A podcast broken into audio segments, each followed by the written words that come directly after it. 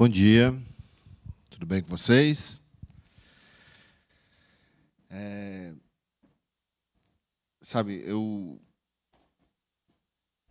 o título, quero ser muito muito breve, muito objetivo hoje, mas o, o título dessa desse momento, desse papo nosso hoje, é uma pergunta na verdade, como que nós vamos ser ou quem nós vamos ser, de que maneira nós vamos ser depois dessa pandemia? Porque a gente está começando esse processo de de volta, de voltar aos encontros presenciais ao, ao, ao, domingo e tal, nos domingos. Mas é muito importante que a gente saiba, que a gente tenha muito claro no nosso coração isso que o Pedro falou. A igreja nunca parou. Esse, esse lugar, esse prédio esteve fechado por meses, mas a igreja nunca parou. É, o fato de nós voltarmos a esses encontros, que eu, eu de maneira nenhuma estou diminuindo a importância desses encontros, significa que a igreja está voltando agora. A igreja não parou, nós não paramos. Na verdade, eu acho que alguns de nós aqui nunca trabalhamos tanto quanto nesse tempo de pandemia. Nunca passei tantas é, madrugadas conversando com pessoas e ouvindo e abrindo meu próprio coração também. E é assim mesmo, onde as necessidades são grandes.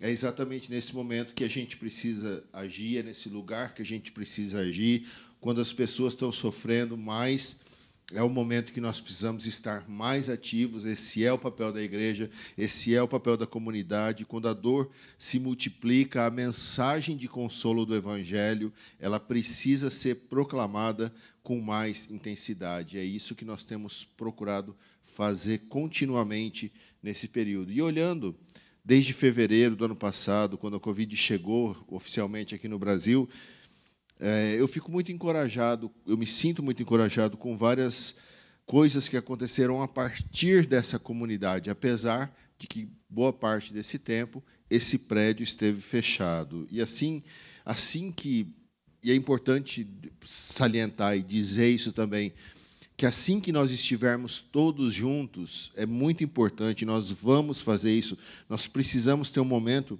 para celebrar a memória de, de, tantos queridos, de tantos parentes, de tantos amigos que morreram nesse período. E aí a gente vai chorar junto, a gente vai se abraçar, a gente vai celebrar a memória dessas pessoas, nós vamos continuar nos consolando mutuamente, nós vamos continuar elaborando a dor, elaborando o luto que passaram a fazer parte da nossa vida por conta de tudo isso que aconteceu. Mas também eu acho que esse é o momento, a partir de já, desde já, que a gente comece a entender como que nós estamos, quem nós somos hoje, porque esse entendimento ele pode determinar muito a respeito do futuro, dos próximos passos, de como as coisas serão amanhã, como que vai ser a nossa identidade a partir de agora ou no futuro.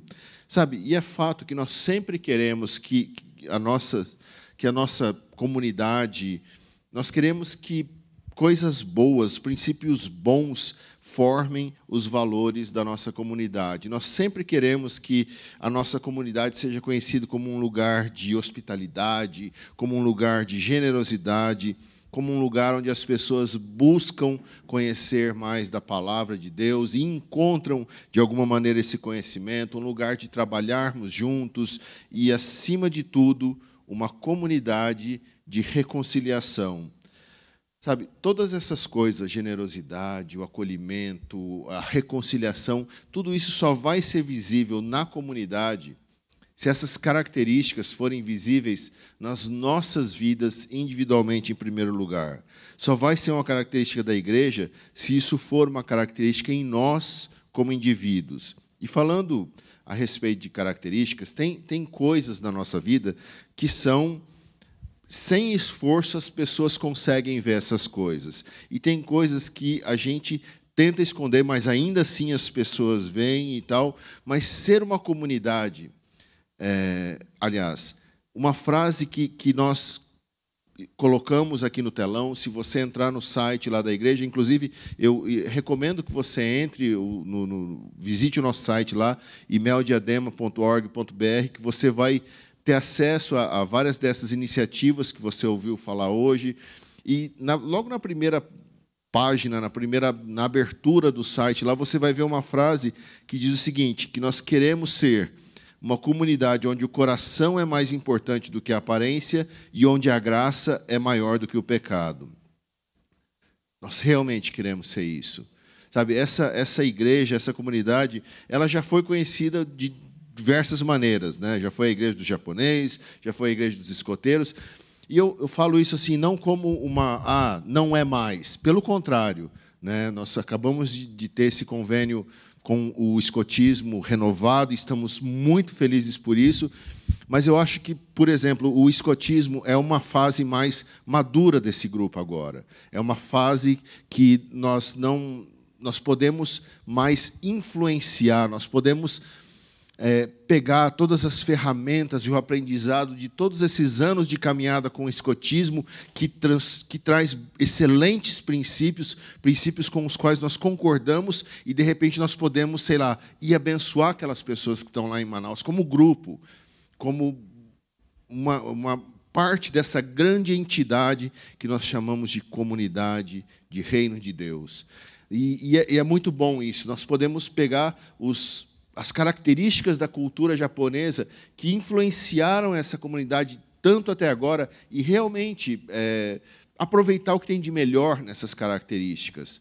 A disciplina, o, o, estudar, valorizar essas coisas. E aquilo que não for tão legal, a gente redime e, e segue em frente. Mas tirar proveito dessas características que construíram essa história até agora.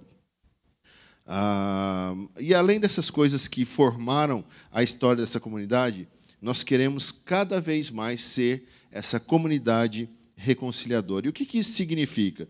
Para mim, uma das, das imagens que mais faz sentido. Desculpa, deixa eu só ajeitar isso aqui. O que, que isso significa? Uma das imagens mais claras para mim a respeito de ser algo reconciliador, ou sermos ser um, um, objeto, uma forma de reconciliação é a imagem de uma ponte, porque a ponte ela liga dois lados diferentes, duas cidades diferentes, dois estados diferentes, duas realidades, dois países diferentes. Essa imagem ela é muito legal, porque é um grande privilégio ser o ponto de ligação, sermos o facilitador, o meio que vai conectar duas realidades diferentes, dois mundos diferentes.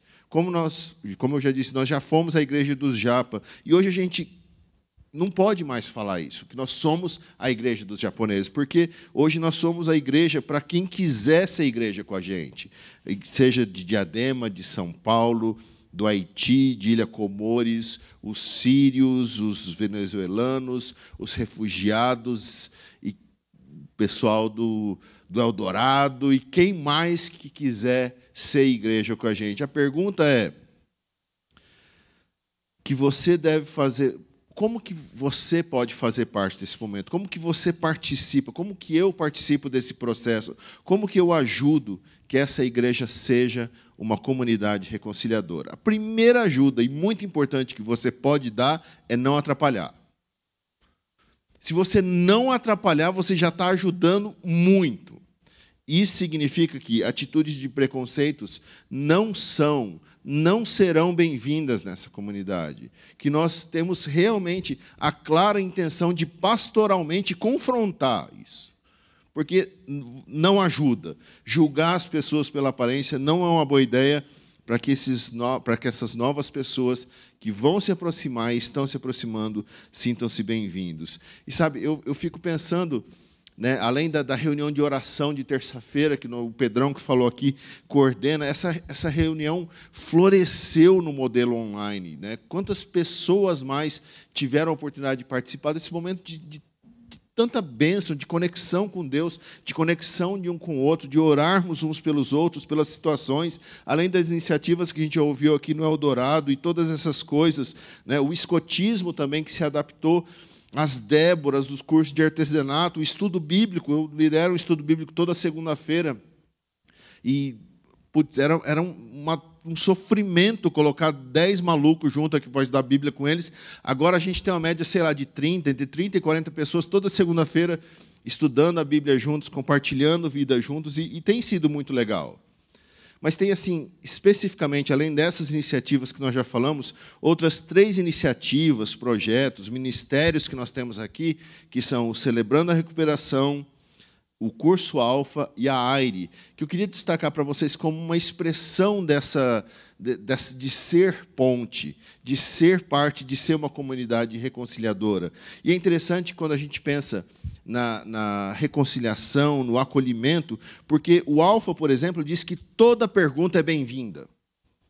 Todo questionamento a respeito, toda dúvida que você tem a respeito da sua fé, ela deve ser feita.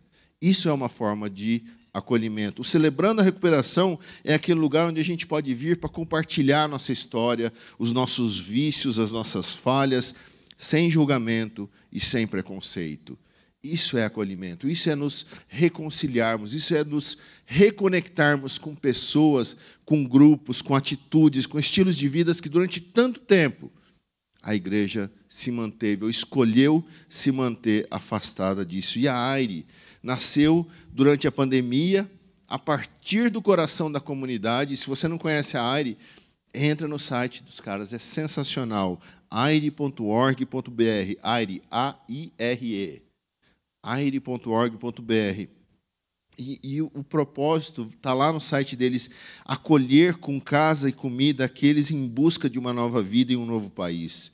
O nosso objetivo é prover temporariamente condições básicas, como moradia, água, luz, comida e auxílio com a língua portuguesa, para que pessoas recém-chegadas ao Brasil tenham uma estrutura mínima para adaptarem-se e se iniciarem em uma nova vida. Gente, a gente, nós não estamos brincando de ser uma comunidade onde o coração é mais importante do que a aparência e onde a graça é maior do que o pecado. Essa frase, esse pensamento, essa afirmação, não é só para fazer bonito. Essas iniciativas, elas são escolhas conscientes que já fazem parte de quem nós somos como comunidade hoje. E nós esperamos que continuem fazendo parte da nossa identidade. Ah, nós queremos que isso seja verdade. A gente vive em um mundo tão polarizado, tão dividido, tão preconceituoso. Sabe, não tem nenhum problema que você tenha uma ideia diferente dessa ou daquela pessoa. O problema, o que nós não queremos é que você passe a odiar essa pessoa porque ela pensa diferente de você. E eu queria ler um texto ou conversar sobre um texto rapidamente com vocês que para mim é uma, um dos grandes exemplos do que é ser uma pessoa reconciliadora na Bíblia. E eu espero que a experiência dessa jovem que a gente vai falar nos inspire para que nós sejamos de verdade, indivíduos reconciliadores e uma comunidade reconciliadora. Se você quiser acompanhar por aí, eu vou contar para você rapidamente uma história que está lá em 2 Reis, no capítulo 5. E, basicamente, a história, o texto conta a história de um camarada chamado Namã. É uma história famosa, conhecida na Bíblia, lá no Antigo Testamento. E esse Namã ele era comandante do exército da Síria, de um outro povo, que não era o povo de Israel. E esses sírios, eles invadiram o povo, a, a comunidade, o país lá, e, e eles dominaram o povo de Israel. Eles subjugaram o povo de Israel. E ele era um, o capitão, ele era o líder desse exército sírio, e ele era muito respeitado, muito honrado pelo rei da Síria naquele momento. E ele foi a chave, o grande líder, o grande general, o grande estrategista do exército síria, que deu a vitória sobre o povo de Israel. E aí, eles, obviamente, como um exército conquistador, eles entram lá e eles levam pessoas, levam recursos, dinheiro, dinheiro, tesouros e tal. E uma jovem, especialmente, ela é levada como escrava para viver na Síria. E ela passa a ser escrava exatamente na casa desse general, desse líder, desse capitão, sei lá, chamado Namã. E aí, Namã ele se torna leproso. Ele manifesta essa doença, ele pega a lepra, sei lá como é que acontece, mas ele está leproso. E essa jovem, essa menina que havia sido levada como escrava para viver na casa de Namã, para ser escrava da família de Namã, um dia ela chega para a mulher de Namã e diz: Olha, se Namã, se o meu senhor Namã procurasse o profeta que está em Samaria, que está lá na região de Israel, ele o curaria da lepra. Naamã seria curado da lepra. Se você continuar lendo o texto, você vai perceber que ele foi realmente curado, mas vamos entender essa passagem rapidamente aqui. Essa menina que deu a notícia, que levou a boa notícia para o leproso, para Namã, que ele poderia ser curado, ela tinha nascido uma pessoa livre. Em um momento que o país dela era um país livre. E, de repente, Israel foi atacado por esse outro povo, pelos sírios, e ela foi levada cativa, ela se tornou escrava. E, como eu já disse, não somente escrava, mas uma escrava qualquer, mas escrava exatamente do cara, do líder do exército que invadiu e dominou o país dela. Agora, eu te perguntar uma coisa, seja honesto aqui. Você acha que essa menina tinha motivo para odiar essas pessoas, o lugar onde ela estava, a família onde ela estava vivendo, a família de Namã e o próprio Namã? Vocês acham que seria muito estranho se ela, vira, se ela visse Namã leproso e falasse: bem feito, otário, fez mal para o meu povo, fez mal para minha família, fez mal para mim, agora está leproso. Deus é fiel.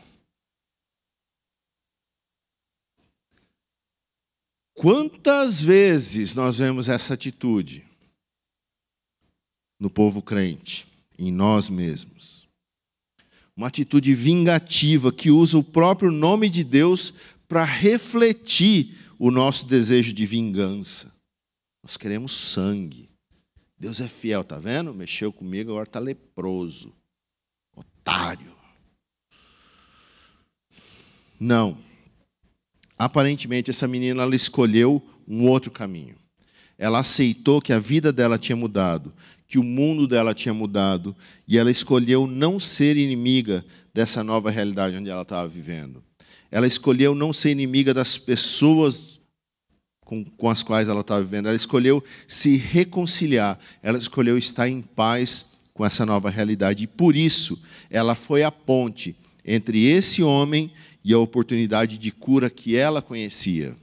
E nós podemos ser assim também. Na verdade, eu acredito que Deus ele está nos chamando realmente para sermos assim, para viver dessa maneira, para que essa atitude de reconciliação seja uma característica nossa, em primeiro lugar, como indivíduos, para que depois seja a nossa característica como comunidade.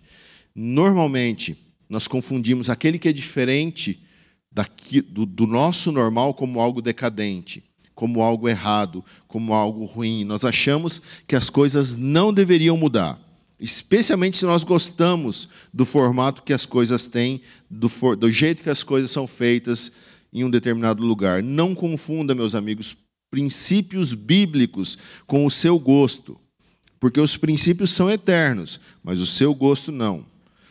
Sabe por quê? Porque nós nós dizemos que seguimos o maior exemplo, o maior mestre da reconciliação que já existiu. Nós dizemos que seguimos a Jesus.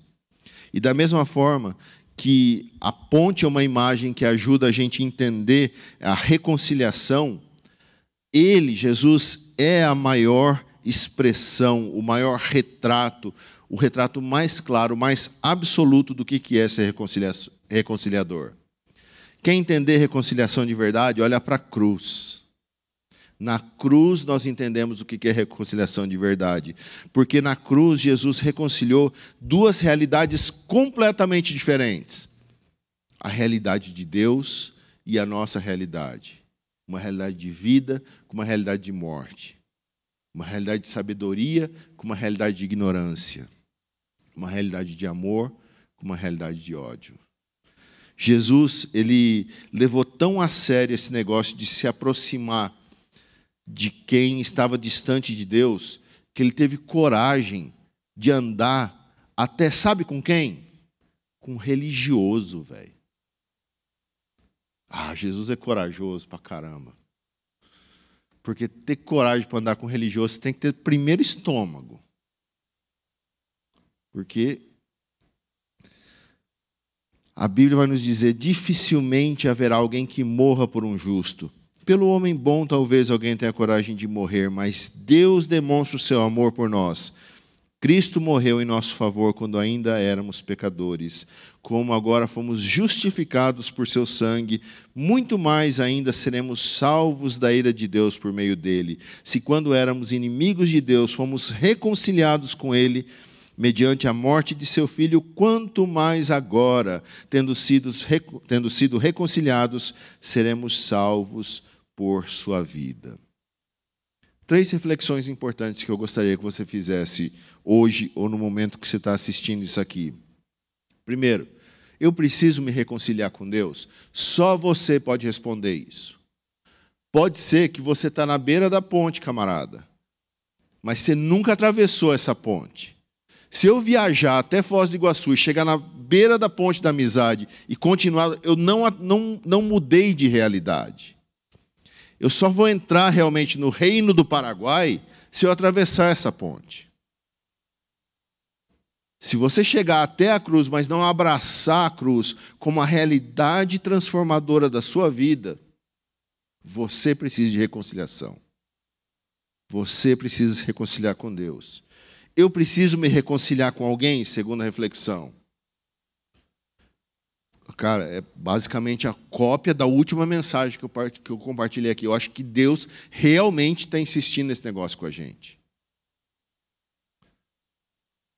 Eu acho que existe alguns, existem alguns ódios, alguns ranços, alguns preconceitos no nosso coração que Deus está insistentemente lembrando a gente deles e falando: se livra disso, amigo. Se livra desse negócio, isso vai te matar. Isso vai te impedir de você fazer parte do que eu quero fazer nesse negócio. Isso vai te impedir de ver que sou eu que estou agindo em alguns momentos. Terceira coisa, eu tenho sido ponte ou um destruidor de pontes eu tenho ajudado a fazer conexões entre pessoas, como aquela jovem fez, entre pessoas e a cura. Ou eu conheço o caminho da cura, mas para você não, vagabundo. Eu até sei o caminho, mas para você não. Você é do outro time. Você é da outra equipe. Essa menina, ela é um grande exemplo para a gente de reconciliação ser uma comunidade onde o coração é mais importante do que a aparência e onde a graça é maior que o pecado. A Bíblia nos diz lá em Coríntios também: portanto, se alguém está em Cristo, é nova criação. As coisas antigas já passaram e eis que surgiram coisas novas. Tudo isso provém de Deus, que nos reconciliou consigo, mesmo por meio de Cristo, e nos deu o ministério da reconciliação, ou seja, que Deus em Cristo estava reconciliando consigo o mundo, não lançando em conta os pecados dos homens, e nos confiou a mensagem da reconciliação. Portanto, somos embaixadores de Cristo, como se Deus estivesse fazendo o seu apelo por nosso intermédio. Por amor a Cristo, lhe suplicamos: reconciliem-se com Deus. Deus tornou pecado por nós aquele que não tinha pecado, para que nele nos tornássemos justiça de Deus. Vamos orar? Senhor, nós pedimos, Pai, que através da, da verdade do Teu Evangelho, da verdade da cruz e de tudo que a cruz significa e simboliza, nós encontremos, em primeiro lugar, para o nosso coração, um caminho de reconciliação. Fala conosco, Senhor. Nós precisamos do, da convicção do Teu Espírito Santo para entender se realmente já estamos reconciliados com você. E Deus, eu oro em nome de Jesus que o Senhor fale aos nossos coração, corações a respeito de pessoas e situações com as quais nós precisamos nos reconciliar. Pessoas que nós temos feito a consciente escolha de, de, de mantermos afastados de nós mesmos, ou afastados do caminho de cura que nós conhecemos que eles poderiam ter. Perdoa-nos por isso, Senhor. Perdoa-nos porque possivelmente em alguns aspectos da nossa vida nós temos sido mais destruidores de pontes do que construidores de pontes. Em nome de Jesus, Pai, fala conosco, nos guie por esse caminho. E eu oro, Deus, que nós sejamos pessoas onde o coração é mais importante que a aparência e a graça é maior que o pecado. Em nome de Jesus. Amém. E oro sobre todos vocês que o Senhor nos abençoe e nos guarda, nos guarde, que o Senhor faça resplandecer o seu rosto sobre nós e nos conceda a graça. Que o Senhor volte para nós o seu rosto e nos dê a paz. Em nome de Jesus. Amém.